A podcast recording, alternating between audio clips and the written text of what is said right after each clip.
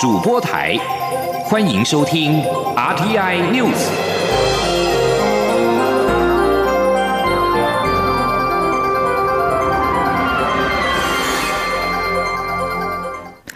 各位好，我是张瑞华，欢迎收听这节央广主播台提供给您的 RTI News。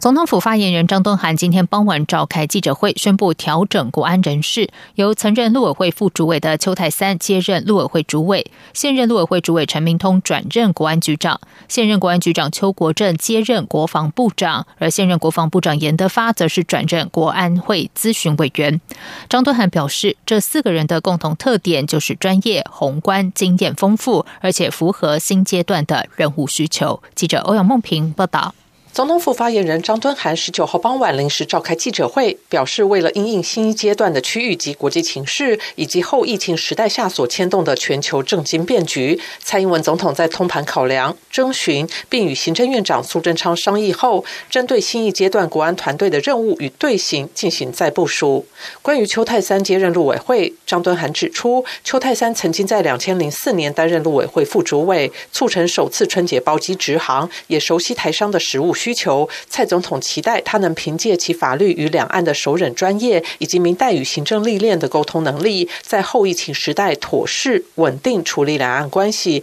相助执政团队维持两岸及区域的和平稳定与繁荣发展。陈明通接任国安局长，则是因为国安局最重要的工作就是对于中国的理解与掌握，因此蔡总统希望以借陈明通的学术素养与实务经验，协助他与国安团队专业研析与精准。判读两岸情势，以做出正确的决策。同时，也期待陈明通在既有的基础上，持续深化情报体系专业化，强化民主化时代下情治机关的治理与革新。而新任国防部长邱国正，因为军职生涯历练完整，行政经验丰富，个性沉稳，治军严谨，而且擅长沟通，同时熟悉美国的国家战略和军事思维，将有助于台美后续的国防事务合作。张多涵并指出，下阶段。国防改革需要首忍基层和部队实务工作，并对国安战略和国防体系有充分了解。邱国正是最合适的人选。另外，蔡总统也特别邀请严德发留在国安团队，转任国安会资委，希望倚重他的专业与经验，担任总统最重要的军事顾问。对于这次国安人事调整，张敦涵也指出四个共同点：这四位国安团队新的布局有四个共通的。特点：第一，他们都有高度的专业；第二，他们都具有宏观的视野；第三，他们都是经验丰富的沙场老将，可以说不用摸索就可以立刻上手；第四，也是最重要的，这四个人都符合新一个阶段国安团队任务的需求。张敦涵表示，相关人士将在下周立法院新会期开议前完成交接工作。蔡总统期许国安团队能够持续以国安会秘书长顾立雄所带领的国安会统筹战略规划，并在三个铁三角，也就是外交事务的总统府秘书长李大为、外交部长吴钊燮、驻美代表肖美琴、两岸事务的国安局长陈明通、陆委会主委邱泰三、海基会副董事长詹志宏，以及国防安全的国安会资委严德发。国防部长邱国正以及参谋总长黄树光就定位后，持续落实国防改革与强化国军战力，持续深化与理念相近国家的交流合作，并且持续维护台海以及区域的和平稳定与繁荣发展。中央广播电台记者欧阳梦平在台北采访报道。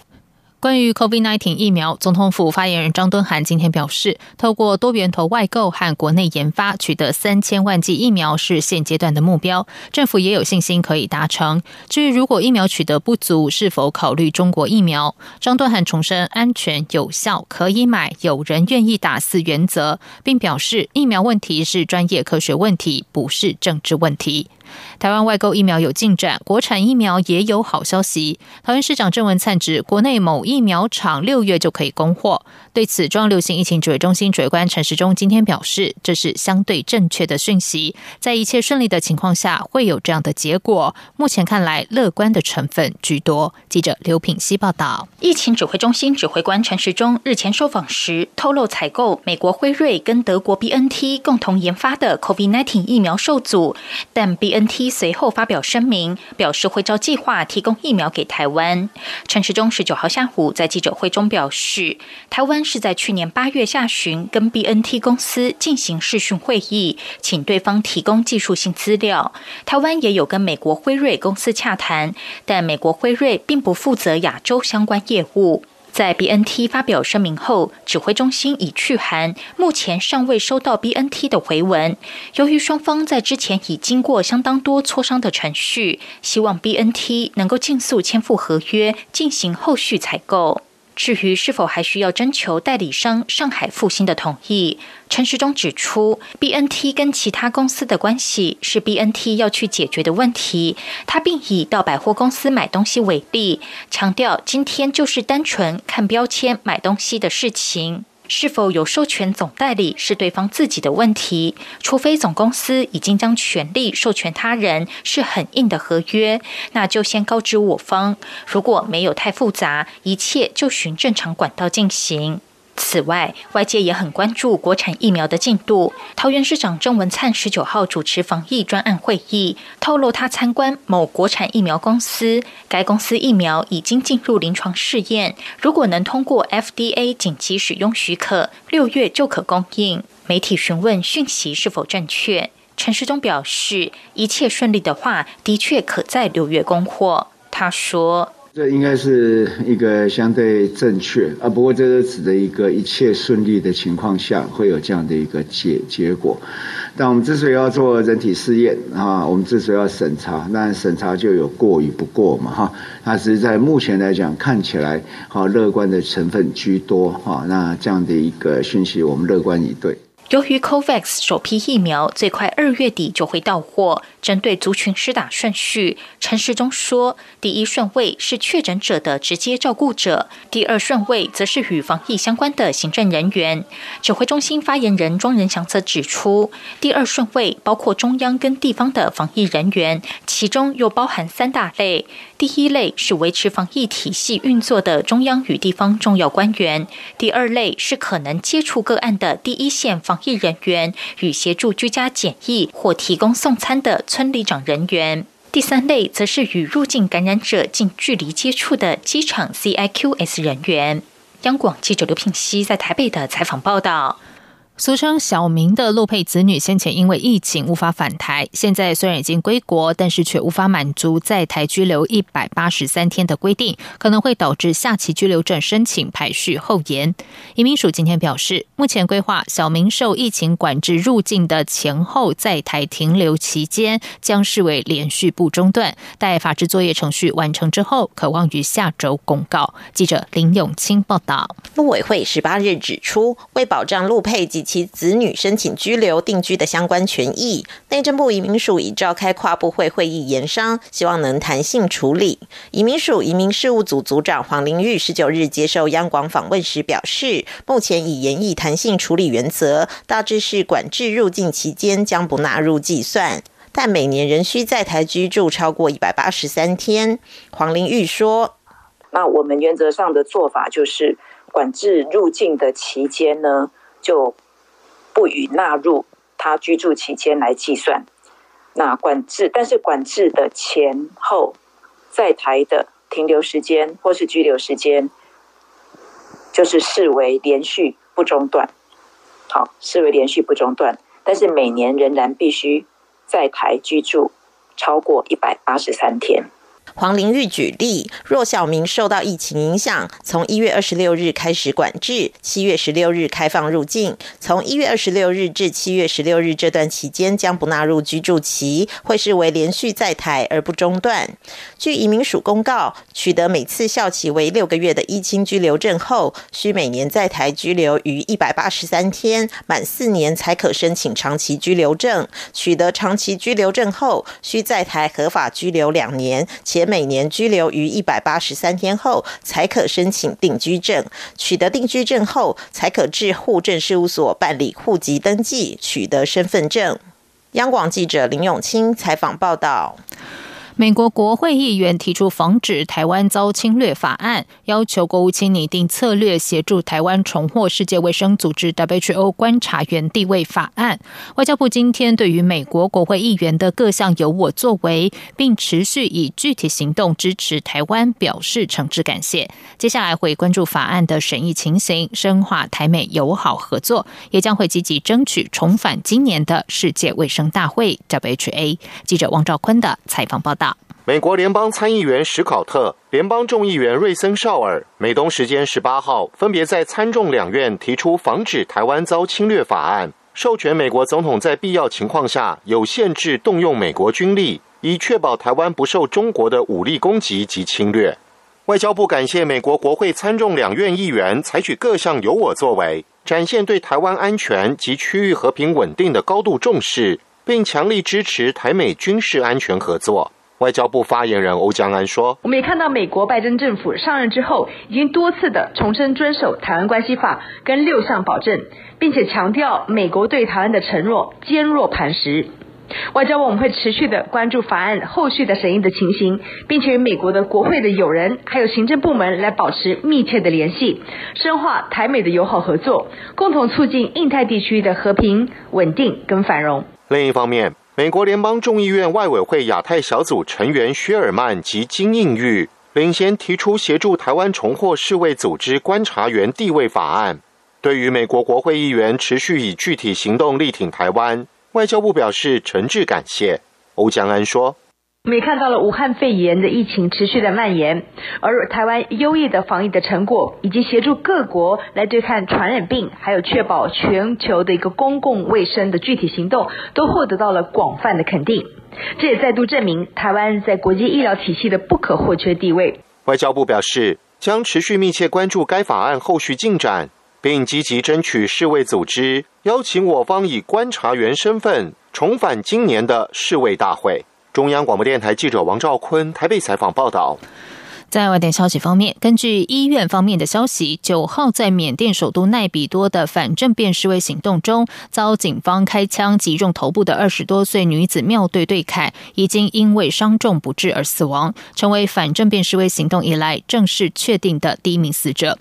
缅甸军方一号发动军事政变，将翁山苏基以及多位政治人物拘押，夺取政权，引发全国各地出现十年来最大规模的反政变示威。其中，在奈比多的的示威引爆了警民冲突，安全部队并且向群众发射橡皮子弹。然而，医院方面曾经指称，最少有两个人是遭到真枪实弹击中，妙对对凯就是其中之一。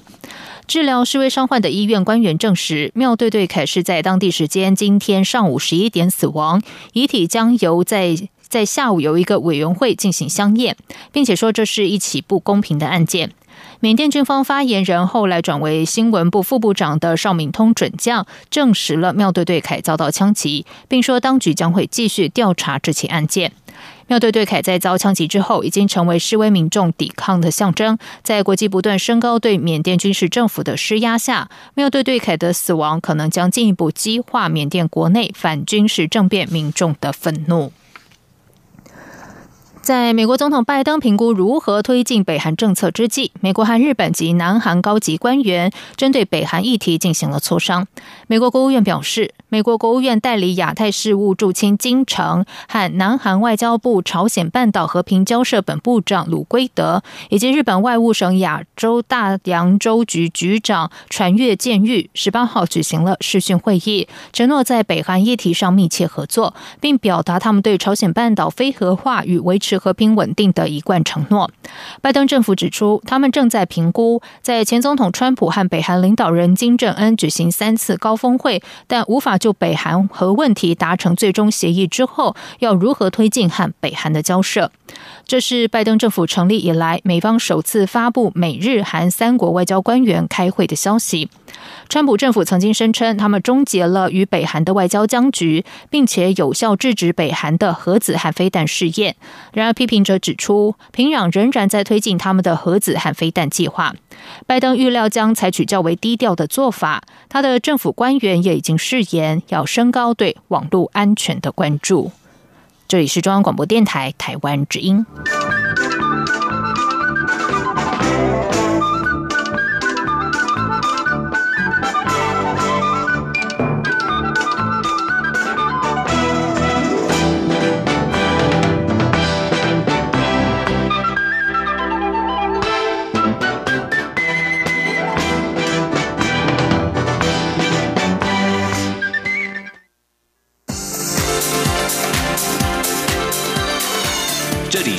中央广播电台台湾之音，欢迎继续收听新闻。时间是十九点十五分，欢迎继续收听新闻。今天是台北股市金牛年开春首周的最后一个交易日。虽然台股十七号金牛年的首日开红盘大涨，而且连两日收红盘，不过今天受到美国就业数据不佳、美股走跌的影响，台股开盘随即震荡翻黑，半导体全指股纷纷回档修正，大盘中长小跌八十三点，收在一万六千三百四十一点，跌幅百分之零点五一，周线连二。红。至于台股登上一万六千点大关，后市是是否仍然可期？分析师认为，由于目由目前的各项指标来看，台股的短线仍然偏多。在汇市方面，新台币对美元汇率收在二十八点三三八元，贬值零点八分。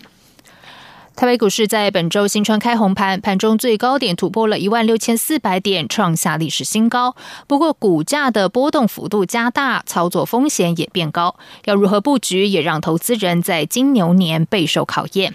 法人建议，投资人中长线可以锁定产业趋势明显向上的成长股，或者是具备稳定获利与股息的价值股，并且分批投资布局。现阶段定时定额或是定价低阶，都是进可攻、退可守的投资策略。记者陈林信宏报道。台北股市从去年十二月美国总统大选后，并一路急涨，指数从一万三千多点直接突破一万六千点关卡，随后又快速出现逾千点的修正走势，股价在农历年前大幅波动。但农历长假后，本周新春开红盘，台股指数在半导体龙头台积电领军下，再度突破一万六千点，盘中再度创下历史新高。富邦证券指出，根据世界半导体贸易统计组。之发布的数据显示，二零二一年半导体市场规模将增长百分之八点四，达到四千六百九十四亿美元，创出历史新高。而二零二二年更将进一步成长至四千八百一十三亿美元。台湾在台积电领军下，已建构完整的半导体供应链，整体半导体产值成长率预计将高于全球半导体市场的成长率。不过，也由于股价短。现累积的涨幅已高，法人也建议目前不宜急着在高档一次压住大量资金，可以用定价分批或是以定期定额的方式进行投资，并选择具备产业长线成长趋势的科技成长股，像是电动车、半导体及远距商机等指标个股，搭配价值型股票，像是金融股及船厂龙头股，作为投资的标的，建构一个进可攻、退可守。的投资组合，国泰投信全球经济与策略研究处副总王成宏指出，疫情造成企业活力上修，主要是因为劳动力供给减少，因为锁国外国劳动力无法输出，但需求仍在，因此企业成本下降，获利提高，造成高获利、高排队、低利率的现象，使得相关股价不断被上修。王成宏说。东南亚一直都是我们年轻劳动力的那个呃很基本的需求的那个来源提供者。那你说美洲呢？美洲少了中南美啊，欧洲少了欧非中东啊，他们都是疫情严重的地方啊，所以都被 block 住，就 close 了，就是不准他们来啊。那他们也出不来啊。制造业是是成长是不受影响，但问题是劳力的提供是被影响的，就是交不了交不了货，不是因为行情很热哦，不是哦，是是我。的正常需求都都必须排队啊，因为没人呐。王春红也认为，今年下半年之后，疫苗施打的效果就会慢慢被证实，锁国也将逐步开放，排队等订单的情况也会逐渐消失。但这样的消失不是因为景气变弱，而是雇佣外国的劳工增加了，整体状况回到正常。这时股市一定会有震荡，而这样的震荡就又是布局的时机。中央广播电台记者陈琳、信鸿报道。立法院将启动修宪工程，针对民进党立委郭国文提案，调整立委和总统就任日期一致。期盼解决宪政空窗，民进党立委范云支持该修宪案。不过，他也提醒修宪门槛高，下修修宪门槛可能才是这次修宪讨论的重点。国民党立委陈玉珍则说，支持总统和立委任期一致。不过，他认为不需要提升到达修宪层次，一般法律修正就可以处理。如果要修宪，应该解决的是宪政体制的问题。记者刘玉秋报道。立法院本会期将启动修宪工程，各政党的修宪案相继出炉。民进党立委郭国文针对总统与立委就职日不一，可能造成长达四个月的看守内阁以示提案，调整立委与总统就任日期一致，并调整立法院会期改为三月至六月底、九月至十二月底。对此，民进党立委范云赞同透过修宪让总统与立委就职日一致。不过，范云也提醒，修宪门槛太高，能否下？修修宪门槛可能才是这次修宪讨论的重点。那就一个监督的角度，其实也变得就是说相对来讲的话意义很小，所以我还蛮支持这样的提案。可是同样，我们遇到的是修宪门槛很高，是不是能够得到四个党的共识？然后最后还有那个公投也不不能有任何的政党悲歌嘛？这个蛮重要的。国民党立委陈玉珍也说支持总统与立委就职日一致，但陈玉珍认为总统就职日在法律以及宪法中均无明文规定，未必要透过修宪处理，或许可比照二零零九年以修法方式，让该年年底选出的县市长任期延长一年，任期结束后于二零一四年同步举行县市与直辖市选举。修宪反而要解决的是宪政体制的根本问题。宪法会界要处理的应该是说，我国的宪政制度是宪呃是这个内阁制还是首长制？至于这个比较细部的这个上任时间，说不定我我不觉得一定要上升到宪法会界，我是赞成他的想法了。立法院目前已成立修宪委员会，待二十六号正式开议后，立法院长游锡坤将召集朝野协商修宪委员会第一次开会日期。由于现行修宪门槛为四分之一立委提议，四分之三出席以及出席立。委四分之三决议提出宪法修正案后，经选举人投票复决，有效同意票过选举人总额的半数才算通过，门槛极高。只要国民两党古法达成共识，修宪便无法继续下去，变数人多。中央广播电台记者刘秋采访报道。接下来关心的是，一年一度的阿里山樱花季即将于三月十号到四月十号展开。因应 COVID-19 疫情，农委会林务局紧缩阿里山森林游乐区每天的入园人数，几乎只有往年的四分之一。因此，交通部观光局阿里山国家风景区管理处、嘉义县政府、江西首客运业者于花季期间的例假日和连续假日，总计十一天的上午六点到十一点进行交通管制。记者吴丽君报道。长达三十二天的阿里山樱花季即将于三月十号起绽放。因应疫情，阿里山森林游乐区每天入园人数上限也从往年的一万六千人骤降至四千三百五十五人。因此，花季期间，包括周休假期以及清明连假，总计十一天的假期都将进行交通管制。公路总局十九。号说明，管制期间上午六点到十一点，台十八线六十五 K 湖底到八十八 K 阿里山森林游乐区禁止小客车通行，除非持有工作证或住宿证明，或有婚丧喜庆等特殊情况。因此，自行开车的游客需到台十八线六十一 K 乐野服务区转乘接驳客运上山。此外，搭乘游览车的游客也需在管制时间内统一到台十八线二十九 K，也就是五虎寮桥下游三百公尺处购票。而因应入园人数上限，也将适时停售入园门票及转乘车票。同时，为了防疫，今年也取消预购接驳车票服务，改为统一在乐野服务区现场贩售。所幸花季期间，嘉义领管处从八十四 K 到九十 K 有提供免费游园车接驳，而且今年的花况比往年更好，民众也可利用最新开发的森游阿里山 App 来赏花。嘉义领管处秘书郑君腾说：“因为今年在年初的时候有两波寒流，所以今年的花况应该会比历年来的好。那目前盛开的是。”山樱花以及阿圭樱。那大家所熟悉的樱王就是蓝景吉野樱的部分，我们目前是预估三月中旬到下旬会是最盛开的时候。那另外，我们林管处今年开发了深游阿里山 APP，让游客能够及时掌握园区内所有的花况，欢迎大家多多下载利用。公路总局也呼吁民众尽量利用四条前往阿里山的公车客运前去赏花，凭车票可折抵入园门票新台币五十元，搭乘高铁还可享七五折高铁联票优惠。中央广播电台记者吴丽君在台北采访报道。接下来就进行今天的前进新南向。前进新南向。